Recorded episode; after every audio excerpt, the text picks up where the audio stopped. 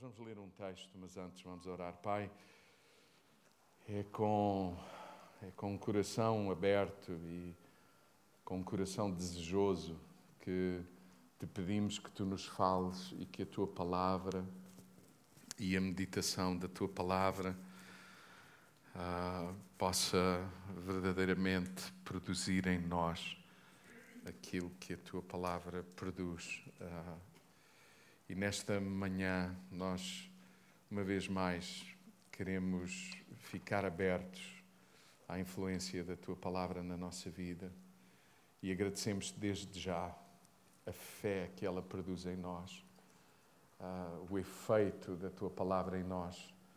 É a razão de é a razão de vivermos como nunca e vivermos mais à imagem e semelhança de Jesus. Fala conosco para a glória, para a glória do teu nome. Amém. Amém. Vamos abrir juntos aqui em casa uh, na epístola, na carta aos Romanos, capítulo 5, e vamos ler do versículo 1 ao versículo 11. Romanos 5, 1 a 11. Um, começar por dizer que Romanos 5 não é de todo. Ai, não é de todo.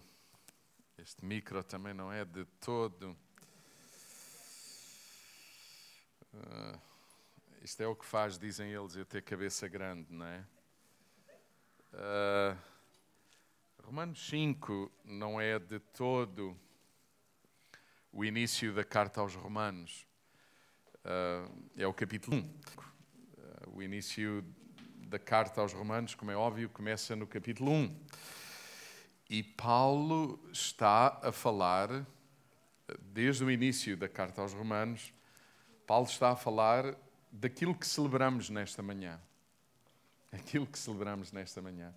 Nós estamos a celebrar uh, o nascimento de Jesus, mas não apenas o seu nascimento, aquilo que ele, Jesus, nos veio revelar uh, da parte do Pai. Jesus é a encarnação de Deus. Uh, o nascimento de Jesus fala-nos de Deus encarnar num ser humano para vir até nós, na nossa forma, para nos revelar, para nos dar a conhecer quem Deus era.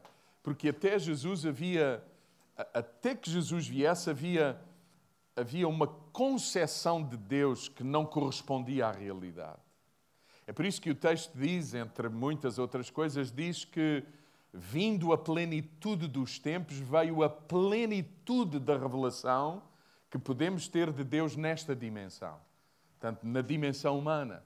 Vindo a plenitude dos tempos, Deus revelou-se à humanidade na pessoa de Jesus. A segunda pessoa da Trindade encarnou em forma, em forma humana, portanto, tomou a forma uh, do humano. E, e não só Jesus, escute isto, porque isto é muito importante. Se, se, alguns se dizem cristãos, isto é importante. Se alguns não se dizem cristãos, mas, mas querem considerar o que cristão significa, Jesus não nos veio revelar apenas. Jesus não nos veio revelar apenas quem Deus é, mas Jesus, na sua forma humana, veio revelar-nos o que verdadeiramente é a intenção de Deus para o ser humano. Ou seja, por outras palavras, como é que o ser humano, como eu, como tu, como cada um de, de, de nós, qual é a vontade de Deus para o ser humano? Portanto, em Jesus nós percebemos quem Deus é, pela forma como Ele vai viver, pela forma como Ele uh, por intermédio dos ensinos dele, pela forma como ele vive, mas o auge, o auge, o, o, ponto mais alto da revelação divina, da, da dimensão divina na vida de Jesus é na cruz do Calvário, por estranho que pareça, porque é lá que ele, sendo todo-poderoso, aquele que tem todo o poder nos céus e na terra, aquele que, por intermédio da Sua palavra, fez todas as coisas, na cruz, tendo todo o poder, submete-se à vontade do Pai, à vontade da Trindade e dá a sua vida para que nós, todos aqueles que nele creem, pudéssemos ter a sua vida. E a sua vida veio até nós pela, pelo envio do Espírito Santo. Então, em, em Cristo Jesus, nós temos duas visões, duas possibilidades de ter entendimento e revelação. Quem Deus é, portanto, Jesus é divino e, e o, a, o caráter e a natureza de Deus que não mata, mas dá a vida, ok? Que, que por amor, porque amou, expressa de uma forma que nós humanos não entendemos, expressa o seu amor. Deus em Cristo está a expressar o seu amor diante de um império que é inimigo para com todos os homens que esse império domina e que é inimigo, claro, para com Jesus, que é Deus, mas mesmo no meio de todo o sofrimento injusto, ele diz: Pai, perdoa-lhes, porque eles não sabem o que estão a fazer. Grande manifestação, revelação do amor de Deus, da natureza de Deus, de quem Deus é, porque homem algum seria capaz de viver e de fazer e de proclamar aquilo que Jesus dizia, era, proclamava, fazia. Mas em Cristo Jesus também nós percebemos que tipo de humanidade nós, nós seres humanos, deveríamos viver. E, e, e, é isso. Jesus, sendo homem, está-nos a mostrar como é que nós podemos viver. E, e Ele não só nos mostra, ai, e Ele não só nos mostra, Ele não nos deixa sós com aquilo que Ele é para o observarmos. Deus na sua infinita graça e uh, uh, uh, estonteante plano, Deus vai repartir a sua vida, dar a sua vida e pôr a sua vida em nós por intermédio do Espírito Santo, para que não apenas Jesus seja o nosso modelo, mas para que haja em nós a vida do Espírito. E é isso que nós vamos ler, e Paulo está a escrever sobre isto, sobre a salvação ocorrida por intermédio da vida de Jesus, o benefício disso para a nossa vida. E escute, outra vez, antes de irmos ao texto, escute, porque isto é importante. No nosso meio cristão, quando nós ouvimos falar eh, de salvação, nós sempre pensamos em futuro, não é? E em céu, não é? Eh, Deus salvou-nos, portanto, nós não vamos mais passar a, eh, a eternidade sem Deus. Portanto, nós temos céu. Sim, a salvação, a salvação de Jesus, ou aquilo que Jesus nos veio revelar, é que o Pai nos quer ter com Ele aonde Ele estiver, aonde Ele está. Mas nas palavras de Paulo e na, nas palavras de Jesus e nos exemplos de Jesus, salvação não, não diz apenas respeito a um futuro, diz respeito a um presente aqui agora em Cristo Jesus, em Cristo, nós vimos o que é, nós conseguimos perceber o que é verdadeiramente ser humano. Hã? Em Cristo Jesus, nós conseguimos perceber o que é realmente ser um ser humano. Ok? Uh, mas não apenas vimos o que é ser um ser humano.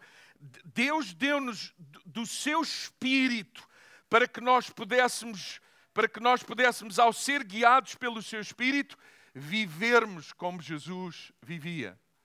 A, a, num processo, queremos dizer num processo. E assim seríamos salvos da nossa vã maneira de viver. Ou seja, da forma como vivíamos até Cristo. O que é que isso significa? Significa que antes de Cristo, para nós que nos dizemos cristãos, deve haver um antes, uma forma de pensar, de falar, de viver, e com Cristo, objetivamente, deve ser visível, notado, que, que há uma nova forma de viver, porque a gente já não pensa como pensava, já não age como agia, já não fala como falava, já não trata os outros como tratava, mais ainda, já não nos vemos a nós próprios como nos víamos, somos uma nova criatura. É, é disso que Paulo está a falar na carta aos Romanos e, e de que forma ele fala. E nem possibilidade de ler, claro, todos estes capítulos, eu quero ler apenas este, este texto de Romanos no capítulo 5 e do versículo 1 ao versículo 11 e depois tecer algumas considerações. Diz assim, Romanos 5, versículo 1 ao versículo 11, diz: Portanto, uma vez que fomos justificados pela fé, tornados justos pela fé, porque queremos, não por obras, mas pela fé, estamos em paz com Deus. Reparem as palavras que, que, que Paulo está a usar: justificados, tornados justos pela fé, estamos em paz com Deus. Natal. É por isso que os anjos anunciavam paz para todos os homens em Cristo Jesus nós percebemos que Deus não está mal disposto nem zangado com a humanidade. Deus ama-nos e quer estabelecer paz conosco. Quer que nós saibamos que Ele está em paz conosco.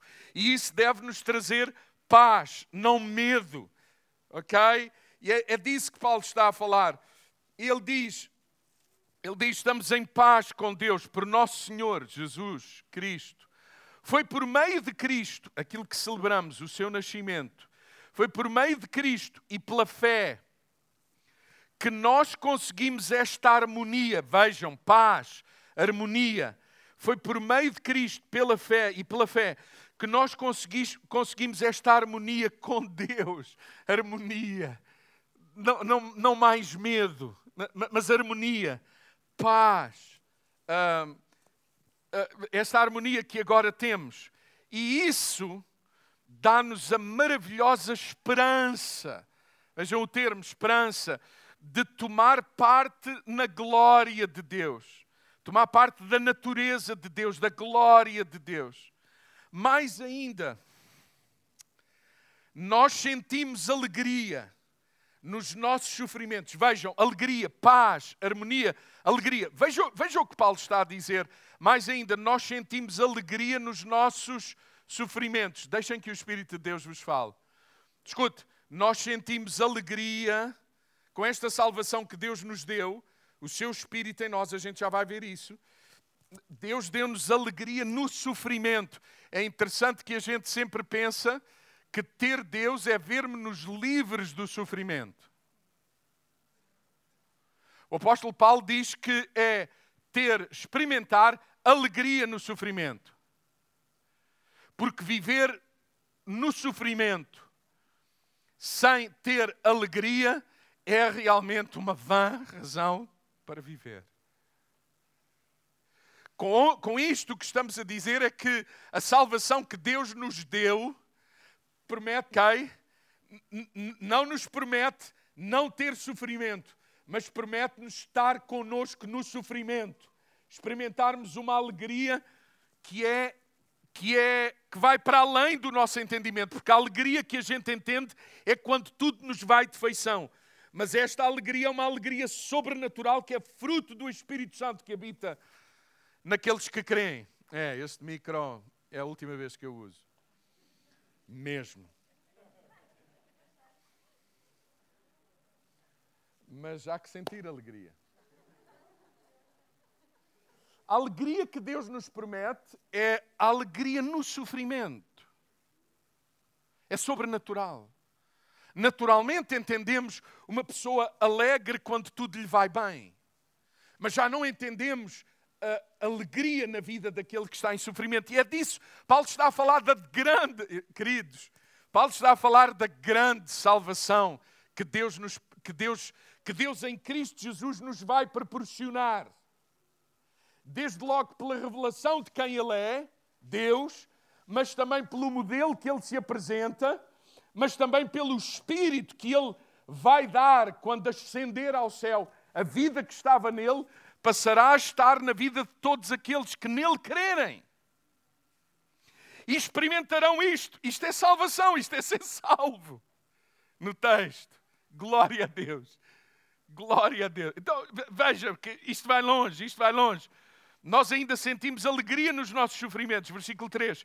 Porque o sofrimento produz a perseverança. Portanto, nem é só a alegria no sofrimento, é a alegria, é a alegria de tendo passado pelo sofrimento, o que isso produz na nossa vida. O que é que produz na nossa vida? Nós estamos aqui a fazer a apologia do sofrimento, ok? Não baralhar a coisa. Não é isso que estamos a dizer. Mas é inevitável o sofrimento para quem vive. Alô? Inevitável.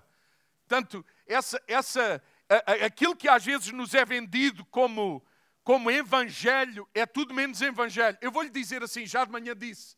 Atenção com as falsas expectativas que temos da vida da realidade, mas também de um evangelho fake. Se nós não gerimos as expectativas, vamos gerir as frustrações. Escute, há aí gente que promete mundos e fundos, mundos e fundos, ok? E nós pomos as nossas expectativas. Salvaste-me a vida, Levi. E nós pomos a nossa expectativa naquilo que nos é prometido e sabe, não gerimos a coisa porque, porque queremos viver alienados da responsabilidade. Sim, da realidade, isso faz de nós irresponsáveis. É. Escute, gira as expectativas. A sério, giram. Aquela gente diz, ah, eu prometo. Deixem que o Espírito de Deus fale convosco. Até quando no altar o noivo diz para a noiva: Eu prometo que isto, aquilo. Se sabe, uh, vamos pôr as expectativas nos lugares certos. Sabe porquê? É bom que a gente, por mais que esteja apaixonado pelo outro, perceba: hum, tu és humano, portanto, quando tu me estás a prometer o que estás a prometer, eu, eu quero acolher isso, eu quero receber isso, mas eu sei que tu tens limitações. Eu prefiro gerir isso do que gerir mais tarde. O quê? frustração. Eu vou dizer-vos assim: há que gerir ou expectativas ou frustração. E garanto-vos que é mais fácil gerir expectativas. Porque, sabe, gerir expectativa tem a ver com entendimento, tem a ver com razoabilidade, tem a ver com esperar dos outros, escute, aquilo que tu também és. Faz sentido o que estou a dizer ou não? É. E o que o texto nos está a dizer é que, é que, é que podemos sentir alegria nos sofrimentos, porque o sofrimento produz a perseverança. E agora veja: a perseverança provoca a firmeza de caráter nas dificuldades, firmeza de caráter nas dificuldades, e a firmeza produz esperança. Produz a esperança. Esta esperança, veja agora o que diz o versículo 5. Esta esperança não nos engana, porque Deus enche-nos o coração com o seu amor. Por meio, Deus enche-nos o coração com o seu amor. Portanto, não é uma esperança enganosa, porque é fundada e fundamentada no amor de Deus por nós. Por meio, cá está, por meio do Espírito Santo, que é dom de Deus para a nossa vida. Se, se lembra-se, Jesus Jesus foi anunciado como o Emanuel. Escute, Emanuel, Deus conosco. Mas depois da morte, ressurreição e ascensão de Jesus, foi muito mais do que Deus conosco ao nosso lado. Foi Deus em nós, pela vida do Espírito Santo em nós. Coisa maravilhosa isso. Nós não estamos sozinhos. Não estamos sozinhos. É disso que esta esperança não nos engana, porque Deus encheu-nos o coração com o seu amor por meio do Espírito Santo, que é um dom de Deus dado à nossa vida. Na verdade, quando nós, e aqui começa a entrar em coisas também muito interessantes, na verdade, quando nós ainda vivíamos nas nossas fraquezas, e repara o texto, diz vivíamos nas fraquezas, não diz que deixámos de ter fraquezas. O problema é que sem Cristo e o Espírito de Cristo, nós vivemos de acordo com as nossas fraquezas, com as nossas inclinações. Mas com a natureza de Deus é suposto vivermos segundo as inclinações e a direção do Espírito Santo de Deus. E Paulo está a dizer: outrora vivíamos nas nossas fraquezas, não tínhamos o Espírito de Deus em nós. A salvação. a salvação. Nós ainda não tínhamos sido salvos de nós mesmos, da nossa natureza. de viver apenas dependentes da nossa natureza fraca. Cristo, no seu devido tempo, morreu por nós pecadores. E veja agora o que Paulo vai dizer. Seria muito difícil alguém morrer por uma pessoa, mesmo que ela fosse inocente.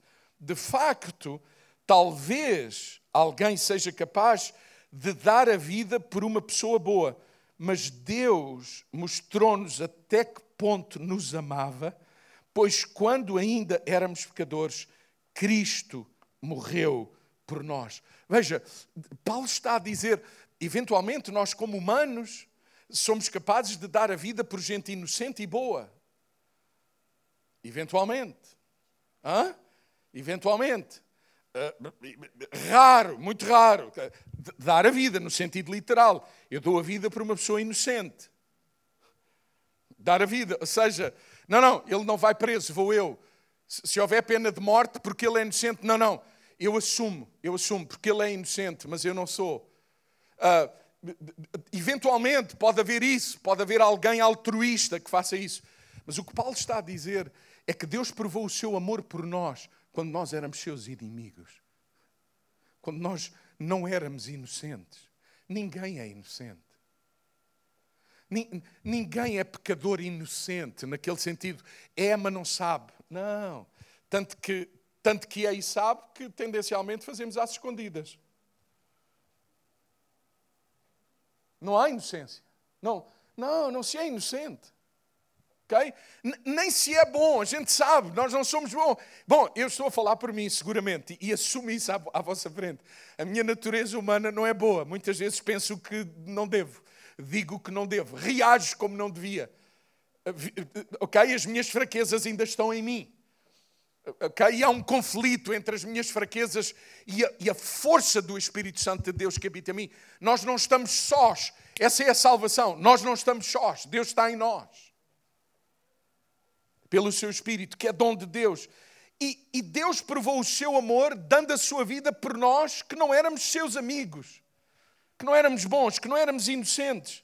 Pela sua morte, diz, diz Paulo no versículo 9, pela sua morte nós agora estamos em boas relações com Deus.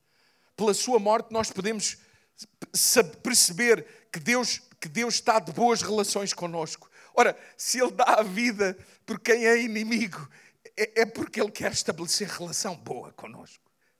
Isso é salvação. Isso é, isso é a salvação da humanidade. Nós estamos em boas relações com Deus e agora que somos justificados pelo seu sangue, seja, foi, foi o castigo que veio sobre ele que nos justificou, porque Deus é justo e alguém tinha que assumir uh, o que era preciso ser assumido. Foi Deus, o próprio Deus, que assumiu a nossa culpa. Com muito mais razão, diz Paulo, agora, com muito mais razão, por meio dele, seremos livres do castigo final. Pois se quando éramos inimigos de Deus, fomos reconciliados com ele pela morte do seu filho, diz, diz Paulo, quanto mais estando reconciliados, seremos salvos pela sua vida. E ainda não é tudo, diz Paulo. Nós sentimos alegria, ele reforça a alegria, a paz, a harmonia nós sentimos alegria em Deus por meio de Jesus Cristo, nosso Senhor, por quem agora recebemos a reconciliação. E eu quero ler um texto, na verdade eu gostaria de ler todos os versículos, mas vou ler apenas um versículo do capítulo 13 de 1 aos Coríntios. 1 aos Coríntios 13, 13. O mesmo autor diz assim: Agora existem três coisas na nossa vida. Agora que somos salvos, existem três coisas na nossa vida: fé, esperança e amor. Mas a mais importante é o amor. Agora, nesta dimensão, aqui e agora, existe na nossa vida, em, todo, em todos aqueles que creem, que recebem Jesus, que são cristãos, que reconhecem em Cristo a salvação da humanidade. Agora nós temos a fé, a esperança e o amor. Estas três. Mas a mais importante é o amor. Desde logo perguntar, porquê é que a mais importante é o amor?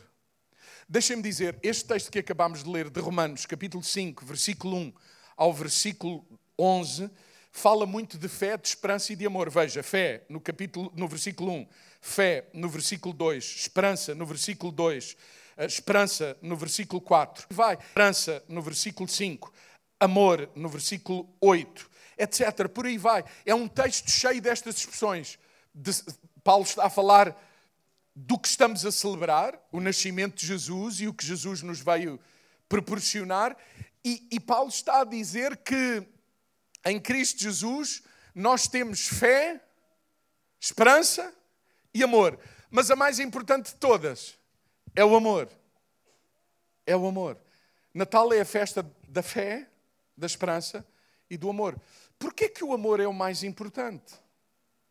Porquê que o amor é o mais importante? Desde logo porque amor é a natureza de Deus. Nós não podemos dizer de Deus que Deus tem amor. Não. O que, o que nós precisamos de entender é que Deus é amor. Ele não pode ser outra coisa. Ele é amor. Ele é amor.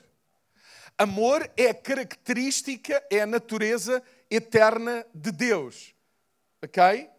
E, e, por isso é o mais importante, porque, porque é a partir da natureza de Deus que, que temos a salvação. É, é a partir do seu amor que nós podemos ser salvos, que nós podemos, que nós podemos ser salvos realmente. É, é, é a partir, é a partir do amor de Deus para, para, para connosco. Sabe qual é o nosso problema? O nosso problema em entender estas, estas, estas três, estes três aspectos, fé, esperança e amor, desde logo, fé, esperança e amor não são três conceitos que nos evangelhos estão separados uns dos outros. Vivem em harmonia, você percebe? É, é impossível falar de amor e não falar de fé. É impossível falar de fé sem falar de amor. E é impossível não falar de esperança sem fé e sem amor. Não, é isso, são conceitos inseparáveis. São conceitos inseparáveis. E porquê que são inseparáveis? Porque, vou tentar explicar-vos porquê. Porque, porquê que são inseparáveis? Queridos, sabem qual é uma das nossas maiores dificuldades? É que a gente, nós não entendemos o verdadeiro sentido do que estas três palavras, desde logo, nós não entendemos verdadeiramente o que é que estas três palavras significam que, que são a expressão da salvação que Deus nos deu. Nós temos dificuldade em entender estas três palavras. Amor. Olha, porquê que nós temos dificuldade em entender amor? Porque é assim, eu sem Cristo e até Cristo, eu sem Cristo e até que Cristo chegasse à minha vida, mas eu ouso dizer mais, eu mesmo em Cristo, se deixo de estar nele naquele sentido de de querer que a sua vontade se faça, etc. Amor para mim é mais ou menos isto. Eu amo os que são iguais a mim. Eu amo os que concordam comigo. Eu amo os que pensam como eu. Eu amo os que acreditam doutrinariamente como eu acredito nas doutrinas que eu acredito. Você percebe? Eu, é, essa é a forma como, como a gente ama. Aliás, nos nossos relacionamentos, uh, uh, com, com, muita facilidade, quando, quando as pessoas que nos estão perto dizem alguma coisa que a gente não gostou ou não concorda, a dificuldade para amar surge. No casamento, nos filhos, ou não? Sim ou não? Essa é a nossa natureza de amar. Então a gente, quando ouve que Deus ama, nós duvidamos. E a gente até pensa, bem, para que este amor permaneça, eu tenho que quê? Tenho sempre que lhe agradar. E é por isso que é muito comum entre os religiosos haver muita gente que fingida. Não é? Essa é a nossa forma humana de amar, ou não? É. Porquê que, porquê que te juntaste ali? Porque eles pensam como eu. Aham. Amar até Cristo, ou amar antes de Cristo, ou amar não ligando a Cristo, é muito assim. Eu amo os que pensam como eu, e, e, e portanto isto tem outro pressuposto. E eu não amo quem não tem a cor da minha pele, quem não tem o meu estatuto, é, assim que, é assim que vivemos. E mais ainda, tem uma, uma outra dimensão bem mais profunda, que é, bom, é assim, então na minha vida existem os que eu conheço e decidi amar e não amar, em função de estarmos ou não em sintonia, em harmonia, está a ver? Está a ver? Causa-me ou não alegria, está a ver aqui o texto, alegria, paz, harmonia. Então a gente associa harmonia, alegria, paz. Não, não amo. Sim, eu amo. Sabe o que é que isso significa? A gente ama e desama. Eh, depende da maré, depende, depende do que o outro diz, depende do que o outro faz. Não, sim ou não? É, é assim. Mas depois ainda há uma outra dimensão de pessoas que são aquelas que a gente não conhece, não quer conhecer, não se atreve sequer a ir ao encontro, ao terreno do outro. Sabe, aqueles povos que estão lá longe, que nós temos uma ideia deles, ou às vezes não é longe do outro lado do globo, às vezes é longe porque decidimos metê-los todos no mesmo bairro, cá está outra vez, porque não pensam como nós, não agem como nós, não vivem como nós, não acreditam no que nós acreditamos e segregamos-los, sabe? E o que é que a gente faz quando os segrega? Porquê é que a gente os segrega? Porque nem quer lá ir. Portanto, não é gente que a gente decide amar ou não. Por isso, é pura e simplesmente ignora-os. É assim que a gente ama. Por isso, quando a gente ouve dizer Deus ama, a gente entra naquela. Mas é por isso que Paulo está a dizer que Deus amou verdadeiramente.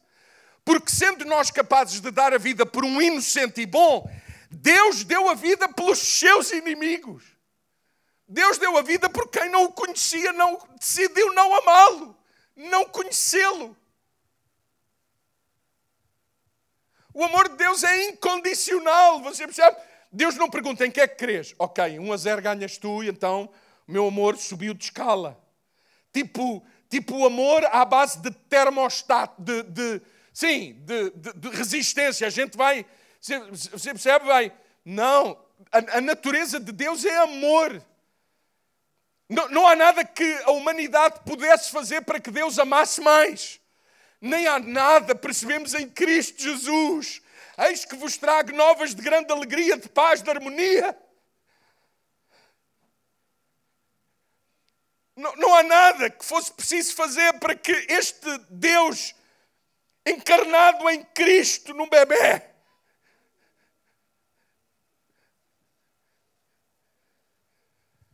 não houve nada, não houve nada que fizéssemos para merecer o seu amor e não, não houve nada que tivéssemos feito para com ele que diminuísse o seu amor. Por isso, na cruz, ele dizia para aqueles que o torturavam e que o crucificavam e que lhe tiravam a vida: Papá, como é na eternidade, perdoa-lhes, porque eles não sabem o que fazem. Alguém entende o que estou a dizer? E Paulo diz: Nós ainda damos a vida por bom, eventualmente, é raro, é raríssimo, não se conhece. E bom, mas Deus em Cristo Jesus dá a vida por quem não quer nada com Ele. Esse é o amor de Deus por nós. É um amor incondicional, imutável, infinito. Não tem sombra de variação. Nós fazemos o que não deveríamos e o amor não diminui.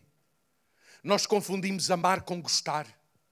Por isso nós, não, nós temos dificuldade em entender o alcance, o domínio da nossa, da nossa fé. Escute, é por isso que o amor é o mais importante, porque é o amor iniciativo, o amor de Deus. Eu de manhã dizia, volto a dizer outra vez, o apóstolo João diz, exortando aqueles que são cristãos a voltarem ao primeiro amor. E há uma série de gente que andou por aí, por muitos lugares, e que uh, o que assimilou foi mais ou menos assim: voltar ao primeiro amor é entrar numa cápsula do tempo e é voltar ao passado. Há aí um filme que era Regresso ao Passado, não é? Não é? Então, voltar ao primeiro amor era voltar lá a sentir. Não, queridos, por favor, parem com isso, porque isso, isso, isso só vos ilude, só vos adoece, porque não é real. Não é real porque não é possível. Voltar ao primeiro amor é voltar a quê? À fonte do amor. Quem é a fonte do amor? Cristo Jesus. Voltar à relação com o Pai, voltar a Ele mesmo depois de pecar, mesmo depois de cair, mesmo depois de fazer o que não deveríamos ter feito, voltar a Ele, voltar ao primeiro amor, voltar àquele que ama primeiro, porque o nosso amor por Ele é resposta, é amor, é amor segundo. Deixem que o Espírito de Deus vos fale. A salvação que Deus nos, nos garante, nos deu em Cristo Jesus, é uma salvação que nos deu, diz Paulo, a fé, a esperança e o amor mas o mais importante é o amor. E porquê que é o mais importante? Porque é no amor que está fundada a nossa fé, meu amigo. Fé. Pronto, e agora temos que entrar noutro conceito. Fé. Porquê que a gente tem dificuldade em entender a nossa, a, nossa, a nossa salvação quando pensamos em fé? Porque fé para nós é aquele instrumento que a gente precisa nos tempos difíceis. Tanto que a gente diz, estou com uma crise de fé, e normalmente quando estamos com uma crise de fé, é, é quando estamos em crise e percebemos que a fé não é suficiente para acabar com a crise. Não é? Queridos, deixem-me dizer assim: fé no texto bíblico é fé numa natureza. Fé no texto bíblico é relação. Não é um instrumento para mover Deus. Fé, os homens e as mulheres que andam pela fé são os homens e as mulheres, as pessoas que andam em relação. Ouça, a fé é alicerçada no amor, na natureza. Queridos, por favor, senão não é fé, é crença. São desejos de coisas independentemente da relação. Aliás, nós só nos lembramos de um Deus todo-poderoso na dificuldade e a gente crê. Outra vez, falsa expectativa. E depois frustramos-nos. Há uma série de gente que vive, que vive mesmo, mesmo na igreja, que vivem frustrados. Porque gerem mal a expectativa. Não é isso que o Evangelho diz. Fé é relação. Escute, isto até é verdade nos nossos relacionamentos. Fé, confiança, fidelidade vem pelo conhecer o amor do outro. Portanto, quanto mais eu sou amado, quanto mais eu me entrego ao outro, mais o outro o quê? Confia em mim. Crê em mim. É, é, exatamente. A nossa fé tem que estar baseada no amor, por isso o amor é o mais importante. Não é fé naquilo que Deus faz, é fé naquilo que Deus é. O amor, essa foi a salvação que Deus nos deu. A sua natureza, o amor imutável, infindável, incondicional revelada em Cristo Jesus. É isso que celebramos no Natal. O surgir da nossa salvação, a revelação da nossa salvação. Uma fé baseada na relação, na palavra, na comunhão, no diálogo. É uma fé que é oriunda da comunhão, da intimidade, da relação da relação com esta natureza, com este Deus magnífico, de querer conhecê-lo mais. Sabe porquê que nós temos muitas crises de fé? Porque a gente não tem comunhão. Porque a gente não procura a intimidade, porque a gente não procura conhecê-lo mais. Eu vou dizer, é impossível que quem o conheça não creia nele. É impossível. É impossível. É impossível que quem o conheça verdadeiramente não se inclina em fé, não, seja levado a crer. É isso. Queridos, fé. Fé não é aquilo que a gente precisa. Escute, fé não é aquilo que a gente precisa em momentos de crise. Fé é aquilo que a gente precisa para a vida. Estes elementos, fé, esperança e amor, é, é caminho, é forma de estar, é, é forma de ser, é forma de pensar, é forma de agir em todos os momentos da vida. E a dada altura, o apóstolo Paulo fala também de esperança. Mas é, esta palavra é outra que nós temos muita dificuldade em entender. Quando a gente ouve a palavra esperança, pensa imediatamente em quê? Em que tempo? Passado, presente ou futuro? Esperança. Pensa em quê? Futuro. E a gente pensa sempre que esperança é um futuro por vir. E claro, um melhor futuro que hipoteticamente virá, certo? Não, mas o texto bíblico, quando fala de esperança, não fala disso. Esperança, no, no verdadeiro sentido do texto bíblico, é aquilo que a gente experimenta aqui e agora, no amor de Deus por nós. Fomos cheios da esperança por quem Ele é, por quem nós somos nele, por, pelo efeito da Sua palavra. O consolo. É por isso que o apóstolo Paulo diz que ele experimenta que ele experimenta a esperança, o conforto e a alegria na tristeza. Deixem que o Espírito Deus vos fale. Sabe qual é o melhor exemplo, um dos melhores exemplos e conhecido de muitos cristãos de esperança no texto bíblico? É Caleb. Caleb, Caleb, a esperança em Caleb não surgiu 40 anos depois, quando eles finalmente entraram na terra, que ele tinha acreditado que era promessa de Deus para eles Ok? Porque foi isso, Josué e Caleb foram os dois únicos de uma geração de centenas de milhares de pessoas, de cerca de 2 milhões de pessoas, foram as duas únicas que acreditaram que Tão bonito isto. Que acreditaram que aquilo que Deus lhes disse em segredo, que Deus testificou no seu coração, a natureza de Deus foi aquilo que os impressionou, que, e eles creram. E aquilo foi esperança. Esperança numa natureza, esperança numa relação. Você entende? Crer, crer, mas não é assim no ar, só quando é preciso. Não, é relação em todos os domínios da vida. Como é, que, como é que Caleb viveu? Viveu em fé e em esperança. E como é que ele alimentou a fé e a esperança ao longo dos 40 anos? Foi isso, diariamente, sempre que preciso, apesar das circunstâncias. Não é, não é aquele esperar ansioso por um por vir é usufruir agora de uma presença maravilhosa que nos enche de esperança, de alegria, de paz e nos faz viver em salvação, em, em, em equilíbrio aqui agora e ser uma inspiração para outros. Alguém entende o que estamos a dizer? Esperança. Em Cristo Jesus nós percebemos a esperança.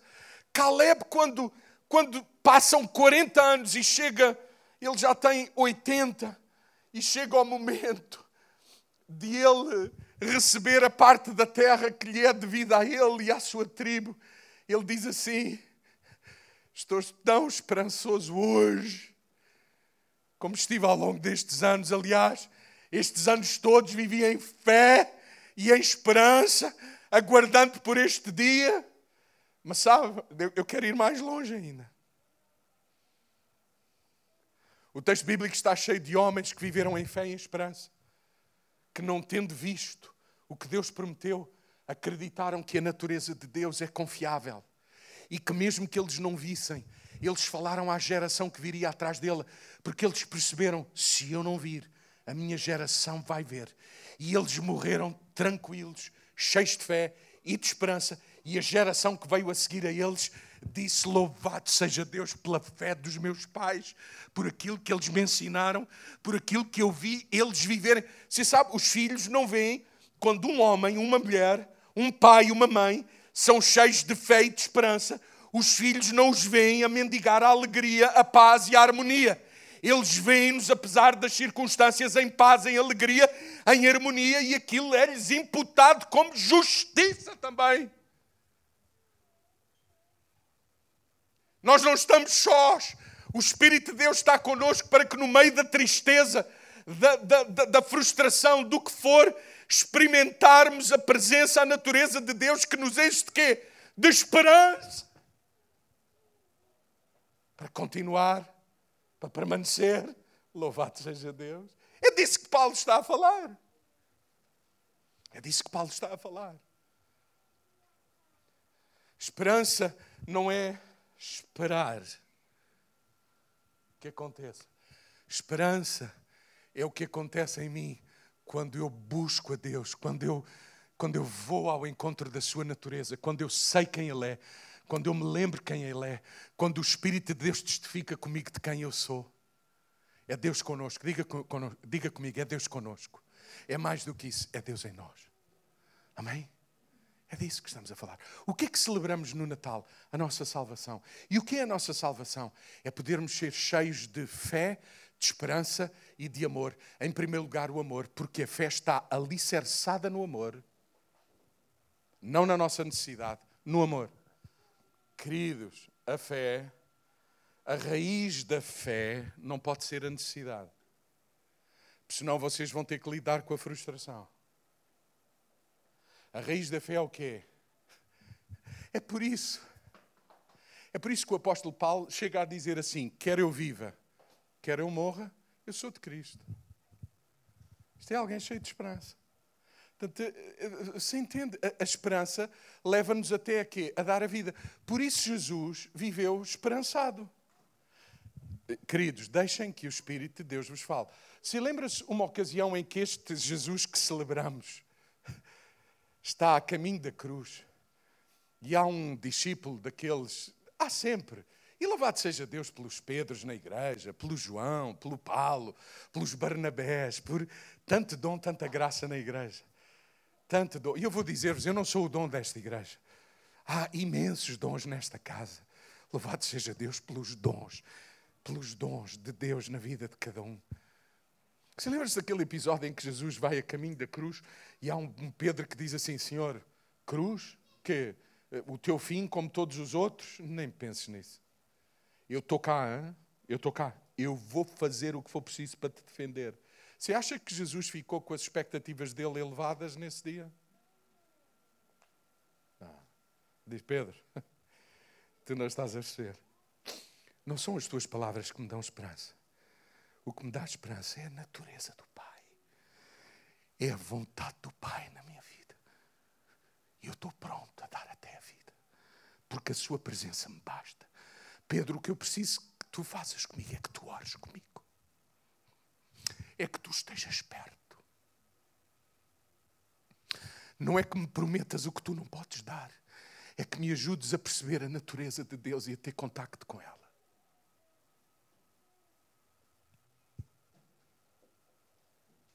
Salvação maravilhosa. Eu não sei, salvação maravilhosa.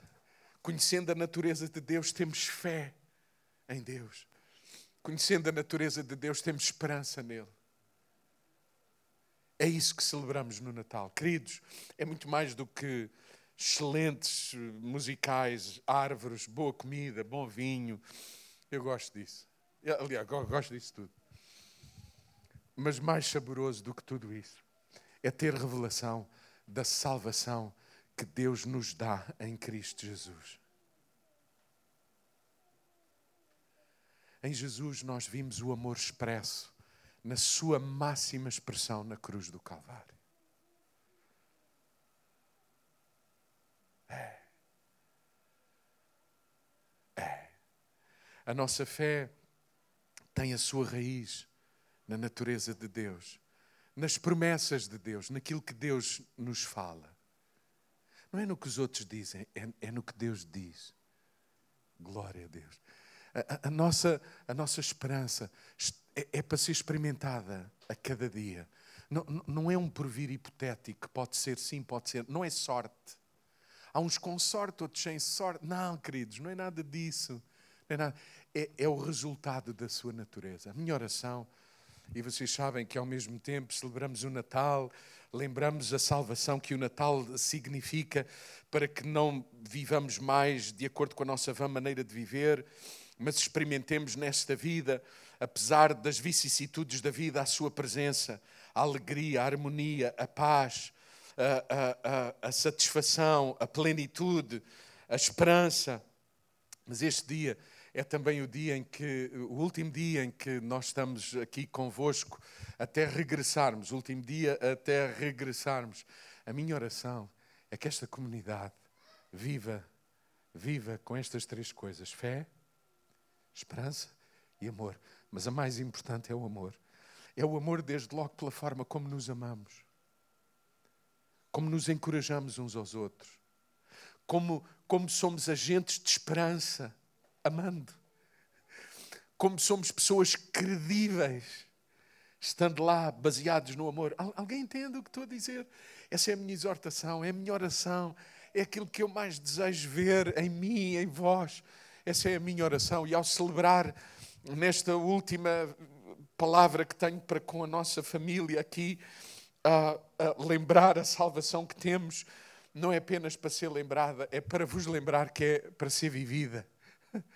é para ser vivida nessa dimensão, não mais de acordo com as nossas fraquezas, mas com base naquilo que somos para Deus. E todos nós aqui sabemos, você sabe, a melhor forma de amar é perceber que somos amados. E essa é a razão porque a igreja vai sendo capaz de amar à medida em que tem revelação de como é amado. E a minha oração é que é que cada um de vocês possa andar andar nesta salvação que o Senhor nos preparou para nós. Nós não estamos sós, temos a dádiva do Espírito Santo em nós. Paulo lembrou isto no versículo 5 do capítulo 5 da carta aos Romanos. É um dom, é uma, é uma dádiva. Ele está em nós, ele habita em nós para nos consolar, para nos erguer, para nos trazer a paz e a harmonia de que precisamos. Eu não sei se todos os que me ouvem aqui em casa e escutarão têm esta salvação dentro deles. Ou seja, a revelação de quem Deus é, a fé nessa natureza e nas suas palavras e nas suas promessas e, uh, uh, e, e, e, essa esperança que advém da intimidade e da comunhão. Se não têm, eu, eu sugiro que cada um de vós possa dizer: Deus, eu quero conhecer-te, eu quero conhecer verdadeiramente quem tu és, eu quero experimentar-te na minha vida. E escutem, é, Jesus é mesmo para ser experimentado, a salvação é mesmo para ser experimentada. Lembram-se, algumas semanas atrás, eu, eu, termino com este pensamento, algumas semanas atrás nós falávamos sobre Jesus ser o pão da vida, o pão eterno. Lembram-se disso? Lembram-se disso? Aquilo que celebramos é o pão veio à terra. Sabe onde é que Jesus nasceu? Tinha que ser em Belém. Sabe o que é que significa Belém? Casa do pão onde o pão eterno nasceu. Belém, a tradução significa casa do pão. Não admira que Jesus nasce em Belém. O pão da vida é mesmo para ser experimentado. E nós, como igreja, temos que anunciar ao mundo o verdadeiro significado do Natal, a salvação que Deus nos proporcionou. E pode ser experimentada. É mais do que teoria. Não é, não é teoria, não é filosofia. É vivência, é nova natureza. É nova natureza. É Deus em nós.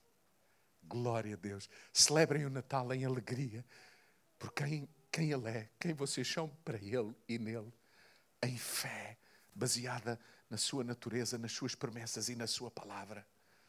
Experimentem sempre que necessário, apesar da fé, a esperança nos momentos difíceis. Eu sei que virão, já estão, alguns já estão a viver, outros viverão que esta comunidade seja conhecida por inspirar aqui e além, aqui no trabalho, aqui na escola, aqueles que estão à nossa volta, cheios de amor, de fé e de esperança, e sendo agentes do amor de Deus, da fé e da esperança para a humanidade.